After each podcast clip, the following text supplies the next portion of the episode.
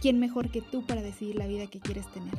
Aprendiendo de los mejores, aprendiendo de ti, creando el futuro que quieres, no el que te ha sido impuesto, teniendo la mentalidad correcta, qué piensas, cómo actúas y lo más importante, qué te mueve.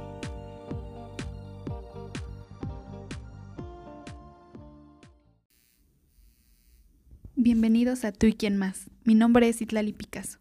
Antes que nada, te quiero agradecer que estés escuchando este primer episodio y desearte un excelente inicio de año 2020. Que todo lo que te propongas realmente lo hagas, que nunca dejes de actuar a favor de tus metas. Y bueno, hay algo muy importante que tengo que decirte. Y es que este programa te diremos lo que es, no lo que te gustaría escuchar. Espero puedas tomar esta información que voy a compartir contigo, que realmente te ayude, te haga mejorar y que sobre todo la puedas usar y adaptar a favor de la vida que tú quieres construir. Aquí hablaremos de temas de desarrollo personal, autores, entrevistas, con personas como tú y como yo, que tienen experiencias o conocimientos para ayudarnos en temas que van desde pareja, autoestima, motivación y mucho más, y que siempre vale la pena escuchar. Y bueno, y sin más preámbulo, comencemos con el tema de hoy, el precio de ser responsable. Uno de los problemas más grandes que enfrentamos como seres humanos es creer que las demás personas son responsables de nuestras circunstancias, que son culpables de lo que nos pasa o de cómo nos sentimos, y que si no conseguimos algo que queremos es porque ya sea el destino, tu familia, tu pareja, tu jefe, quien sea, no lo quiere. Y te invito a que te cuestiones el día de hoy si crees que esto realmente es así, o si simplemente es un acto más de irresponsabilidad. Te quiero compartir una idea que hace tiempo me ha estado rondando por la cabeza y llegué a una conclusión que no solamente yo he llegado. Y es que vivimos en una sociedad sumamente irresponsable. Y no, para nada lo digo desde un concepto moral. Creo que todos en algún momento, si no es que la mayoría lo hemos sido o lo seguimos siendo. Esto no significa que esté bien o está mal, sino que no tomar conciencia de cosas tan simples pero a la vez tan importantes Muchas veces estas cosas nos bloquean y no nos damos cuenta. Pero ¿a qué me refiero cuando digo que somos irresponsables? Y esto no significa otra cosa más que echarle la culpa a todo lo externo de, cómo, de la vida que tenemos, de la vida que tenemos. No nos hacemos responsables de la vida, de nuestras acciones ni de nuestro presente. También entiendo que hay circunstancias que no están dentro de nuestro control por ejemplo, cómo piensan o actúan las demás personas. Puede ser algún suceso extraordinario que no teníamos previsto, pero por el contrario, hay muchas más que sí podemos cambiar. Y bueno, ¿a qué nos referimos y a qué hay que ser totalmente honestos con nosotros mismos? Si tú eres de las personas que todo el tiempo piensa que factores externos, ya sea el gobierno, pareja, familia, amigos, clima, tráfico, tu entorno, etcétera, son culpables de que tú no tengas lo que quieres, primero tengo que decirte que no te preocupes. Esto es algo por lo que pasamos la mayoría de las personas en algún momento en nuestras vidas, y esto se debe a que el ser humano aprende principalmente por asociación.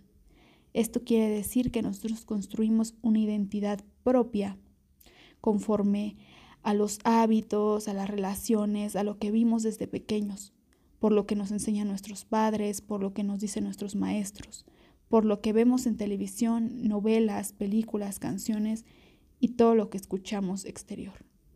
Nosotros, conforme esta información que vamos adquiriendo desde que tenemos vida, vamos construyendo una identidad propia, que es lo que nos hace ser nosotros mismos en este momento, lo cual para nada es malo. El problema surge cuando estamos constantemente rodeados de un ambiente que no nos favorece y que está jugando totalmente en nuestra contra y que muchas veces no nos percatamos de estas situaciones. ¿A qué me refiero con esto? Y pondré un ejemplo muy práctico y simple. Creo que todos conocemos a la típica persona que constantemente nos platica que siempre se encuentra el mismo tipo de persona. O la persona que la trata mal, que es un borracho, borracha, infiel, etc. Y siempre su vida es drama tras drama. Siempre repite patrones y esto pasa a raíz de las creencias que esta persona tenga en el tema de relaciones, ya sea por cómo veía la relación de sus padres, por lo que vio en alguna película, por lo que le cuentan sus amigos, familia, por sus experiencias con relaciones pasadas. y eso trae como consecuencia que no tenga la relación que quiere y que siempre pase por los mismos problemas. Hay una frase que me gusta mucho que cuando la internalizas hace todo el sentido del mundo y dice lo siguiente. Aquel que no conoce su historia está condenado a repetirla. Y es muy simple, pero a la vez muy compleja de entender, sobre todo cuando tenemos patrones nocivos muy arraigados. Volviendo al ejemplo de parejas que te mencioné anteriormente, es que siempre van a repetir estos patrones en sus relaciones presentes y futuras. ¿Por qué? Porque siempre tendemos a creer que la gente es así, que tenemos mala suerte, que nosotros no hacemos nada para atraer ese perfil determinado de pareja. Sin embargo, es todo lo contrario. Nuestra forma de ser y pensar influye totalmente en el tipo de persona que atraemos a nuestra vida. Pero esto por mencionar un ejemplo, ya que esto aplica en todas y cada una de las áreas de nuestra vida. Y es aquí donde viene realmente lo interesante.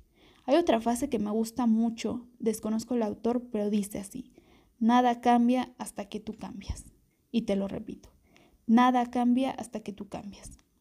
Hasta que decides tener mejores pensamientos en cuanto a tus relaciones, cambias tu entorno y asumes la responsabilidad de que tú tienes esa calidad de relaciones porque tú lo has permitido, porque tú amoldaste ese ambiente para que tengas ese tipo de problemas o controversias, el problema no se resuelve cambiando de pareja, por seguir mencionando el ejemplo.